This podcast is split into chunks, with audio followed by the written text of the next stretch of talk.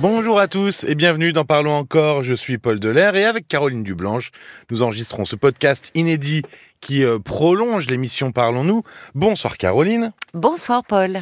Giuseppe, ouais, est-ce qu'on a bossé euh, l'accent italien, Ah oui, a décidé de suivre des études différentes de celles espérées par sa mère, alors qu'il suivait lui brillamment euh, sa voie, il s'est sabordé. Et aujourd'hui, il vit une relation amoureuse avec une femme et il ressent ce sentiment de ne pas être à la hauteur. Alors, hmm. alors qu'il faisait des études qu'il voulait, celles dont il rêvait, il se débrouille pour ne pas que ça marche. Alors je dis débrouille parce que il y a peut-être un peu d'inconscient euh, là-dedans.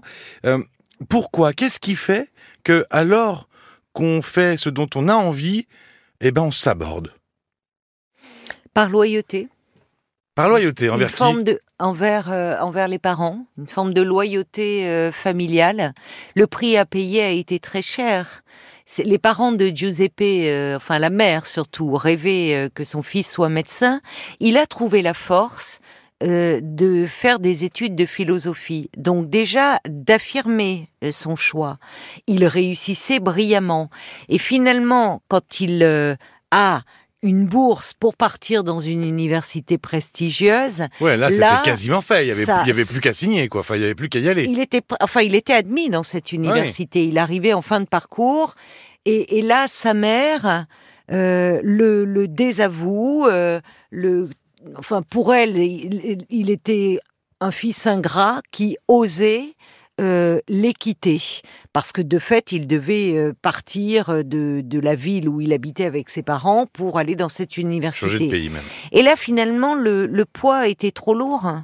Donc oui, à un moment, il s'est auto, euh, il s'est auto s'aborder, mais euh, cela arrive euh, souvent, hein, que par culpabilité, en raison de, de dettes, de dettes invisibles, de loyauté familiale, on s'auto s'aborde dans sa vie, et notamment sur le plan, sur le plan professionnel. On le voit là, mais ça, ça peut être sur le plan, sur le plan amoureux aussi en fait, Giuseppe était resté un fils aimant.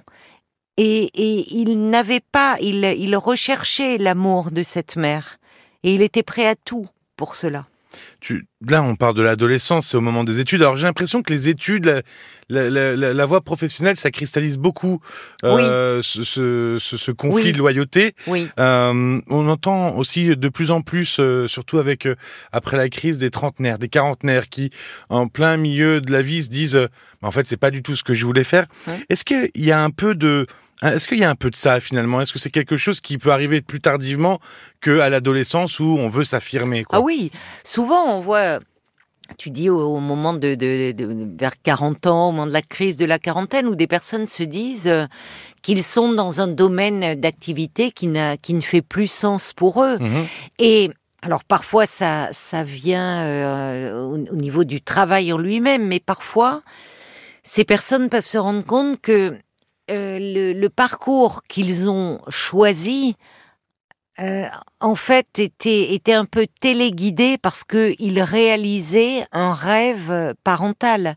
Il y a des parents qui, alors parfois ça peut être des parents qui n'ont pas fait d'études et qui euh, poussent leurs enfants à en faire, et ça c'est une excellente émulation, motivation, mais ça peut aller jusque dans le choix d'un métier prestigieux euh, à leurs yeux, et où l'enfant à ce moment-là, désireux en fait de faire plaisir à ses parents et que ses parents euh, soient fiers de lui, va dans cette voie-là sans, sans réaliser qu'en fait il met. Euh, euh il ne le décide pas vraiment. Il ne le décide pas euh, vraiment. Il y a aussi euh, parfois des parents très soucieux de mm, que leur enfant ait un emploi sûr où il y a une sécurité de l'emploi mmh. et qui qui vont lui dire, qui vont en fait le pousser à ne pas prendre de risques. Et c'est là où il y a un énorme risque, quand on ne prend plus de risques dans sa vie professionnelle, dans sa vie amoureuse, dans la vie tout court.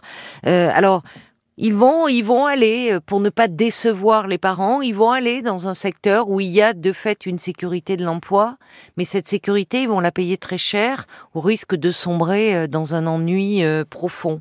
Ça peut être, je parlais de la vie amoureuse, mais...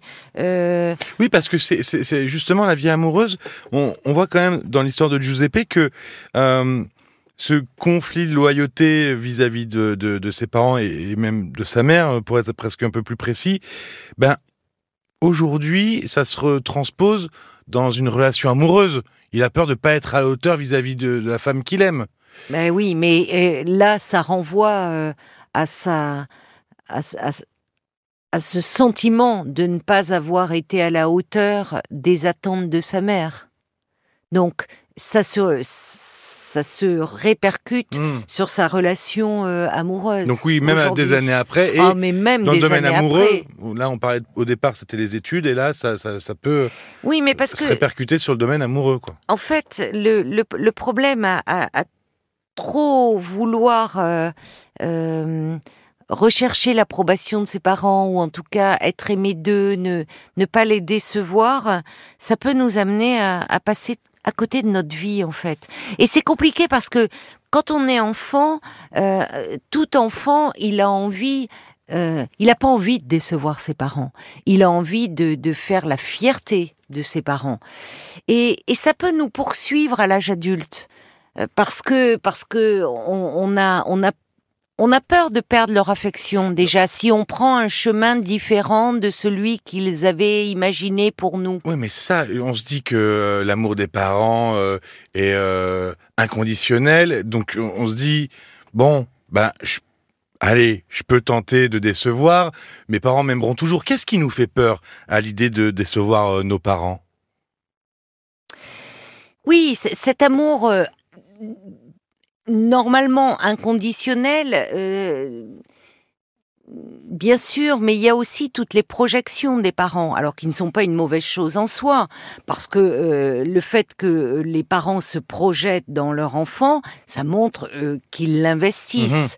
Et en général, ils ont envie du meilleur. pour lui. Évidemment. Mais le meilleur pour lui n'est pas forcément ce que eux considèrent bien pour lui à un moment donné, euh, il n'y a qu'une personne qui peut savoir ce qui est bon pour euh, soi, c'est la personne elle-même, hmm. et pas toujours les parents.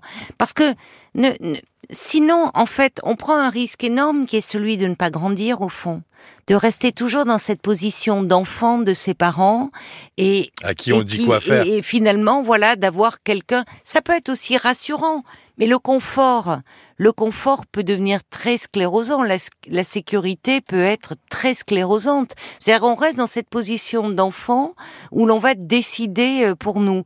Donc, à un moment, c'est prendre le risque, oui, de s'affranchir, mais pour vivre en fonction euh, de ses aspirations profondes et pas de celles de ses parents. Parce que avec les meilleures intentions du monde quand je parlais d'une sécurité de l'emploi les parents pourrait dire mais moi je veux le meilleur pour mon fils ou ma fille dans le monde du travail qui est devenu très difficile. Là au moins c'est bien il aura euh, une sécurité de, de l'emploi un salaire fixe il ne pourra pas être viré oui, mais est-ce que c'est le désir de l'enfant? Est-ce que parfois il vaut mieux pas prendre des risques, mais au fond pouvoir euh, se, se réaliser?